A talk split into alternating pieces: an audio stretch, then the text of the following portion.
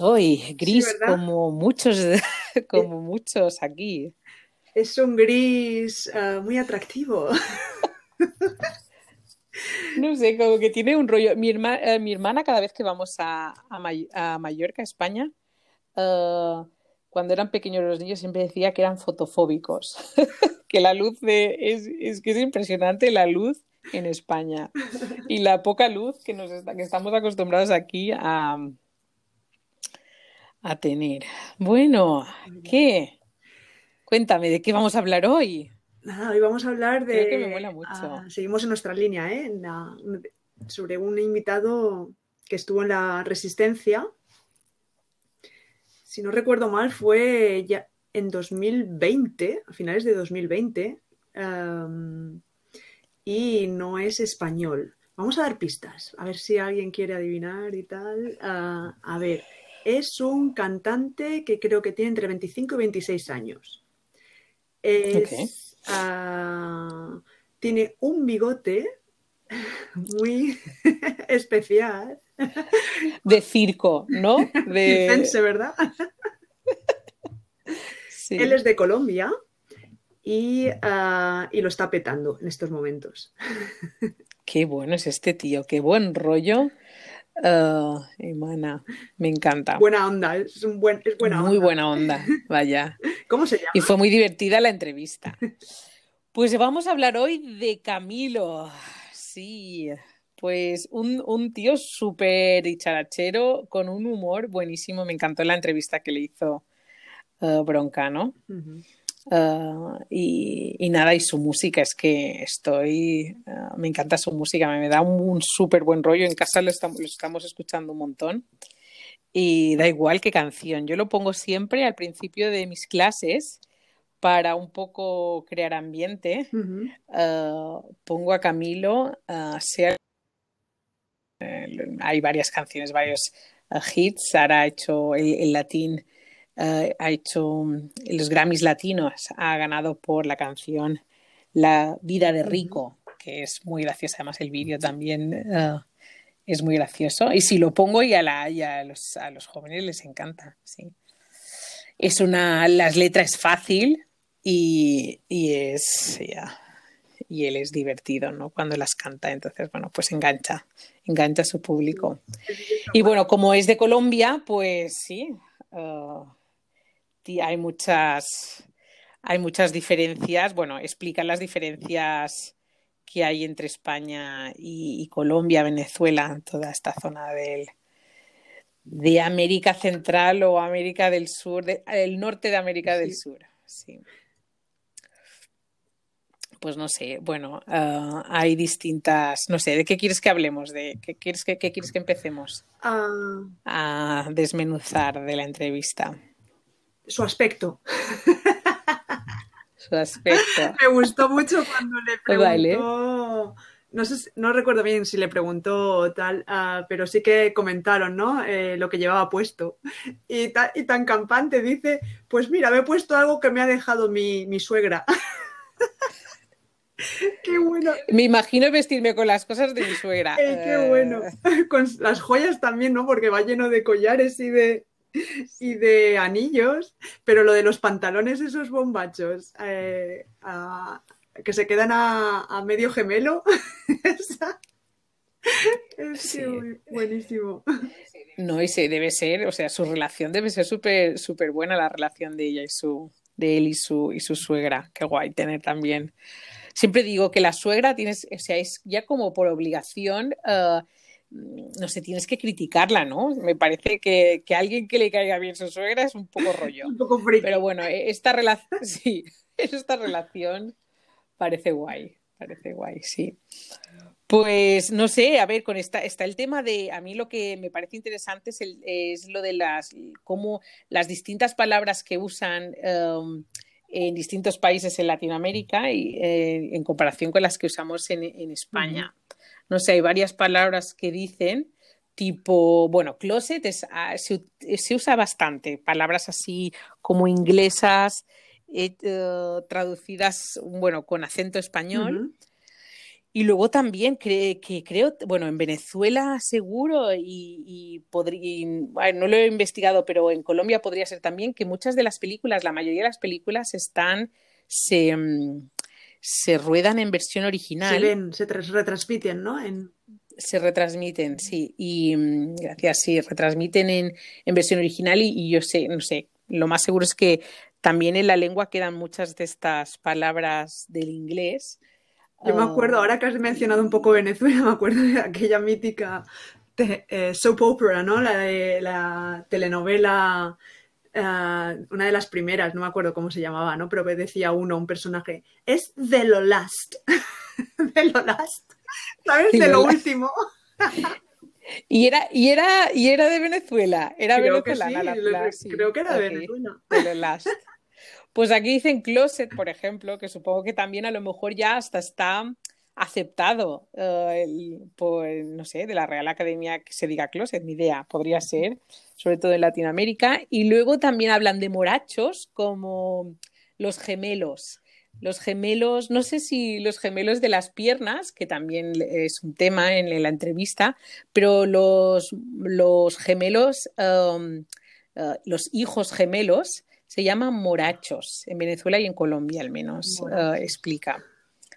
Y luego también una palabra súper, súper interesante, antier. Ah, antier, ¿verdad que lo Y antetier. Para anteayer, ¿no? sí, anteayer y antes de ayer. antetier.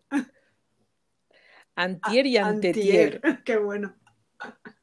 Sí, y no sé, bueno, me parece también curioso como que, enseñamos a nuestros alumnos, uh, a lo mejor al tema de pronunciación a veces les digo, bueno, pues mira, en, el sur de España o, en Latinoamérica, pues a lo mejor las S y las Z, las diferencias estas, pero también hay un montón de, vocabulario que desconocemos, que no le enseñamos, sino porque le enseñamos uh, el español de España, pero bueno, que también es interesante que, sepan, ¿no? Que, también a veces sí que si lo sé, lo, comento, que se dice como lo, el verbo coger y estas palabras que pueden causar problemas si te vas a Latinoamérica, ¿no? Pero... Yo les comento también lo de la cola, porque aquí en Alemania, no sé, para pedir una, bebida refrescante azucarada. Ah, ¿Sí? Se pide con uh, ich nehme eine Cola, ¿no? Cola. Ah, claro, y entonces eh, les tengo que explicar que mejor que no pidan cola, que se puede malinterpretar, que pidan, no quiero hacer aquí publicidad de ninguna marca, ¿no? Pero que, que digan la marca completa. vale. Pues eh, con, esto también eh, hablan de, sí, hablan de, por ejemplo, también usan parado estar parado. Y entonces el parado es estar de pie. Entonces, sí, nosotros como que para nosotros sería si estar ah, sin, moverte, ¿no? Y estar parado también es, bueno, son estas, estas cosas que, estas ah, palabras que nos, que nos diferencian y hacen más rica la, lengua, ¿no? La lengua del español. Bueno, y luego también ah, habla sobre, sobre las diferencias entre, mm, sí, las fiestas, la Semana Santa, ahora que va a ser la Semana Santa pronto en España. A la de la esquina, sí. Tengo unas ganas de que lleguen las vacaciones de Semana Santa. que no veas. Pero bueno, sí, las diferencias, ¿no? Que le pregunta Broncano también cómo se celebran allí y, ah, y, pone el ejemplo de, por ejemplo, eh, creo que fue Castilla y León, ¿no? Menciona donde las donde la celebración de la Semana Santa es muy solemne, em, ah, íntima también, ah, con silencio. Es que es muy fuerte, es, es, una, experiencia, ¿eh? Muchos, muchos que, viajan a España durante Semana Santa es, un antes y un después. ¿Tú tienes alguna experiencia? ¿Alguna vez has vivido algo así o no sé, yo tengo amigos de, Andalucía que, sí que, están en las, bueno, en las hermandades para, ah, y van con los, sí, con estos ah, cucuruchos, no sé si se llaman cucuruchos, pero es toda, sí, wow, esto sí que también es toda una tradición y es súper importante para muchos. Viven todo el año para este mm. momento. En Benidorm he participado en alguna, en alguna procesión, pero, pero solamente de manera espontánea, eh, sin, sin, ser miembro de ninguna hermandad. Sí que hay ah, hermandades de capuchinos en Benidorm también y que, y que desfilan en procesiones o costaleros, ¿no? Creo que se llama también los que llevan los pasos esos tan, tan gigantes y tan pesados. Eh, pero no, en la parte, la parte religiosa no he participado tanto en España. Es, curioso y, irónico un poco también porque, porque la semana la he llegado a vivir, la semana religiosa, ¿no? Ah, como la entendemos, la he llegado a vivir de manera más, más consciente y más intensa una vez que he estado aquí en Alemania, por la parte de la familia de mi marido. es, muy interesante.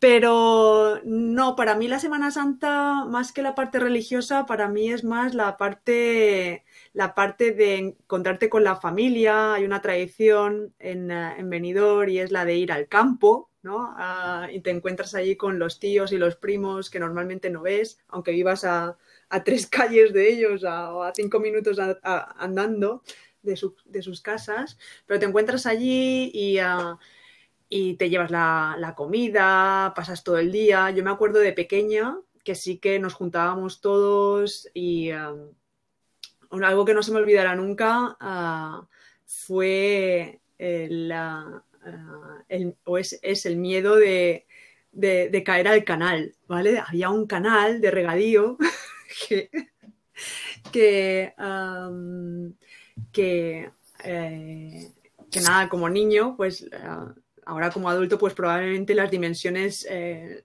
son diferentes, pero como niño, pues yo que sé, a lo mejor era un, canal que, recorría todo el, todo el campo y, ah, y era a lo mejor con una anchura de, no sé, de un, metro, así un metro yo creo, algo así aproximadamente, ¿no? Y claro, una de los grandes, las grandes aventuras de, estar en el campo con la familia y los primos era saltar el canal de un, de un lado a otro, ¿sabes? y el que, ya, el que lo conseguía era un héroe, ¿no? y desgraciadamente, y desgraciadamente no siempre se conseguía y caías al canal. No te, no te pasaba nada, ¿no? Pero, pero te mojabas. salías todo empapado y ahí esa vergüenza. ¿Y llevabais ropa de cambio? Pues no, la verdad es que no, no, porque los padres no contaban con que, con que nos mojáramos. A mí no me pasó nunca, afortunadamente. Tampoco me atreví hasta, hasta, hasta tarde, ¿eh? o sea, hasta que no lo vi. ¿Tu hermana se atrevió? Hasta que no lo vi claro, no, no me atreví. ¿Tu hermana se atrevió o no? Sí, yo creo que sí, en algún momento se atrevería, pero no, no, no yo, yo creo que lo, lo conseguimos todos. Pero alguno no, alguno, algún primo o tal se, se cayó y tú imagínate ese momento en el que vas todo empapado a donde están los adultos. Ay, me he caído, te he dicho que no vayas allí, te he dicho que no saltes.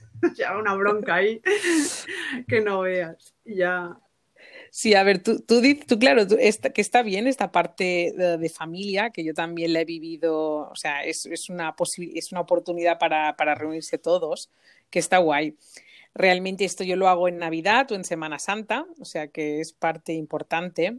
Uh, y luego, bueno, está, a ver, yo en la parte religiosa no la he vivido directamente, sé que amigas, sé que si tenían algo, tenía alguna amiga que si ten, que, que, tenía que pedir mm, por algo importante a nivel de, de, salud o esto, sé que alguna lo ha hecho eh, y se ha ido uh, descalza, ha hecho una, alguna procesión o, ha formado parte algún año de alguna hermandad para poder uh, participar y, hacer como no sé, hacer esta experiencia en esta experiencia, ¿no? Pero sí, bueno, a ver, lo que Camilo cuenta en, en la entrevista es lo divertido que es en Latinoamérica esta, esta, esta fiesta. Claro, tenemos que pensar que allí es, uh, es verano.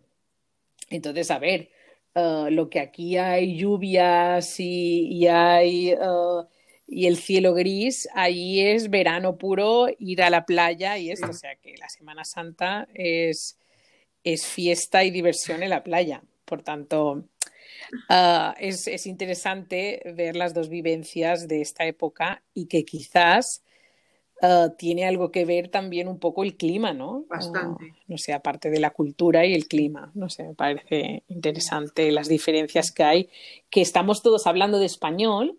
Sí que es verdad que nosotros a los alumnos les damos clases de español. Sí. Si, es, si somos y, y, les damos español de España, si somos españolas, si te, pero si no hemos tenido la vivencia de Latinoamérica, pero nos, los alumnos, claro, se pierden mucho de eso y muchos también van de vacaciones a España, algunos sí que van a estudiar de, uh, uh, a través de la universidad, uh, a lo mejor tienen una experiencia en España, pero muchos de ellos, si están sí, después del colegio se van un año a lo mejor a, ayudar en alguna organización um, de, uh, que, que, está en algún bueno en alguna zona pobre o con el que están haciendo uh, tienen, bueno que están en alguna causa no sé con niños trabajando o, erradicando la pobreza o ayudando en, en, poblados determinados. Y lo que ocurre es que uh, sí que tienen otra experiencia completamente distinta o, con el español a la que nosotros le hemos podido ofrecer, ¿no? Y, y, bueno, luego también muchos, si, si, trabajan en empresas, sobre todo, por ejemplo, en economía, muchos se van a, también a empresas grandes, uh, multinacionales que están en Latinoamérica. Entonces, chicas que has conocido alemanas, luego vuelven de su experiencia y hablan en, eh, con un español latino muy gracioso. Claro, para, para nosotros españoles es gracioso, claro. Por, primero, solo porque por ver de, de, la alemana han pasado hablando, o sea, de no hablar nada a hablar con, con un con acento uh, latino, ¿no? Pero no sé, esto que, que es curioso, que, dam, que damos por hecho que están aprendiendo el español, pero al final no será el español que, que, con, con, el que tengan la experiencia posteriormente, ¿no? Yo, por ejemplo, el bueno, año pasado, no sé. uh, con esto que dices que nuestros alumnos uh, aprenden nuestro español, ¿no? El español de España. Eh, esto es algo que tengo bastante presente y, uh, y, sí que es verdad que no tenemos muchas opciones a la hora de, de poder presentar otras variantes eh, del español. Uh, y un programa que descubrí aquí que se llama Europa macht Schule, que es como uh, Europa hace escuela, eh, a nivel universitario eh, eh, están coordinados todos aquí, la mayoría de las universidades en Alemania y uh, te ponen en contacto con un, universitarios que están pasando una parte de su, de su carrera, están eh, asistiendo a las clases, con un Erasmus, tipo uh, uh, experiencia en el extranjero, pero a nivel universitario, y te ponen en contacto con estas personas. Y a través de este programa conocí a una chica de Colombia y, gracias a ella pudimos uh, poder hacer, pudimos hacer um, un, un, proyecto, un taller de, eh, de carnaval.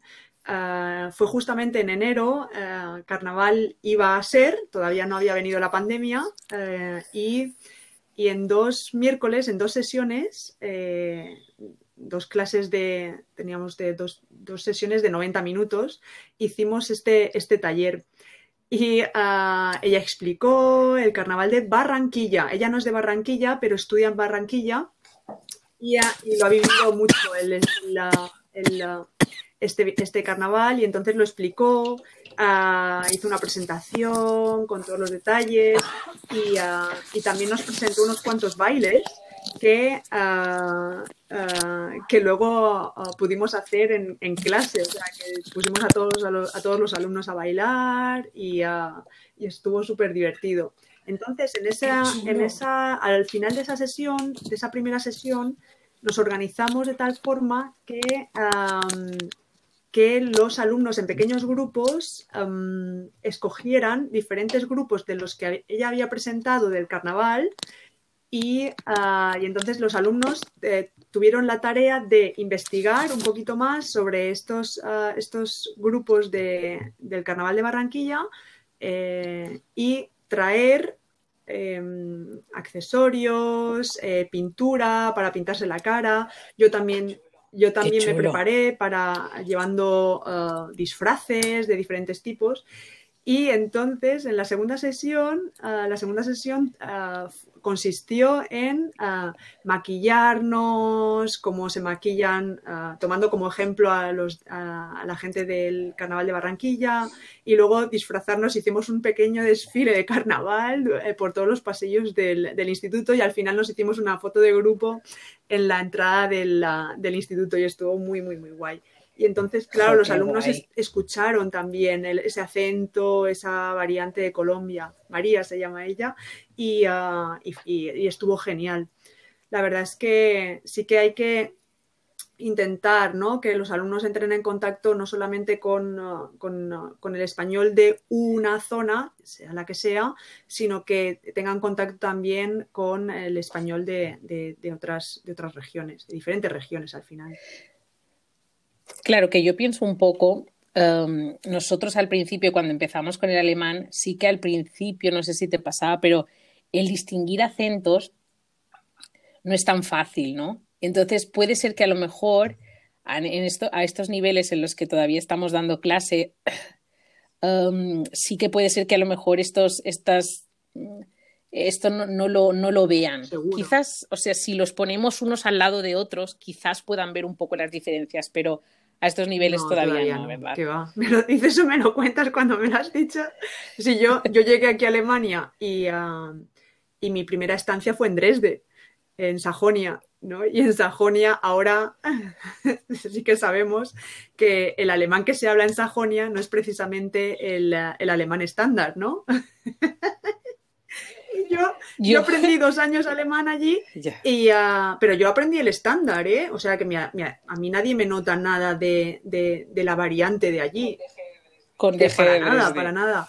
Pero yo no era consciente de este, de este acento. Eh, me fui consciente una vez que me fui de Sajonia, ¿sabes? Y volví. Fue irme a la zona de Padebón, ¿sabes? Que estuve también ocho meses allí viviendo. Y en, ese, en, ese, en ese periodo de tiempo fue cuando yo volvía de vez en cuando a Dresde y notaba, digo, ostras, madre mía, pero si hablan muy...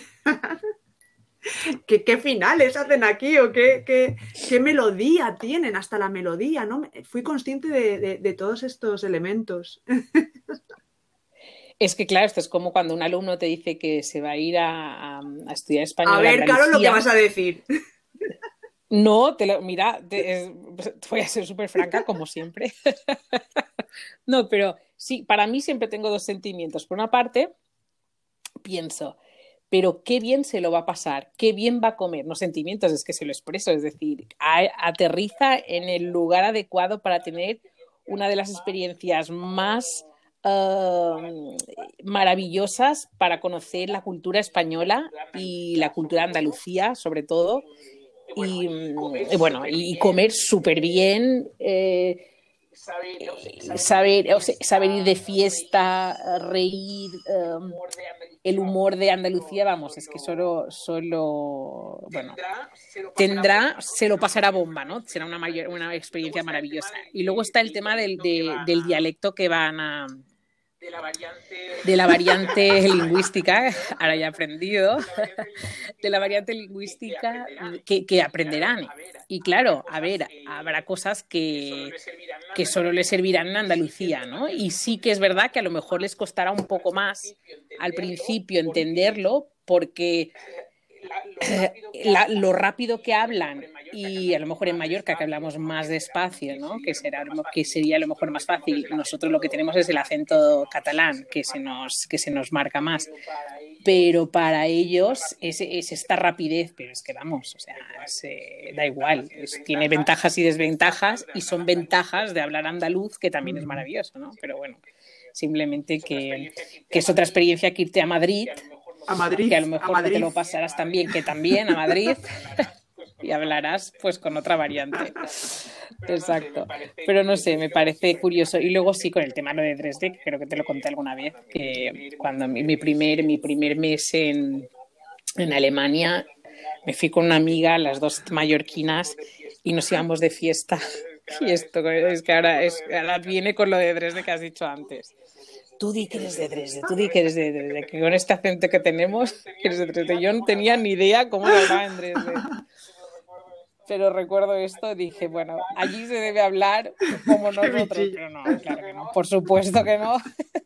Pero que a ella se le ocurriera esto, es que vamos, ella hablaba Eso es que fatal. había oído, había No oído algo del acento de, de, de Sí, sí, sí, me parece curioso. Y además vamos y íbamos de fiesta y a cada persona que decíamos que somos de Dresde, hablamos así porque somos de Dresde. Ay, madre. Qué fuerte. Hay, hay mare, exacto, hay mare. Bueno, Pues Pero nada, nada, recomendamos a Camilo, a, a Camilo que no sexto. no confundamos exacto, Camilo. Camilo, no.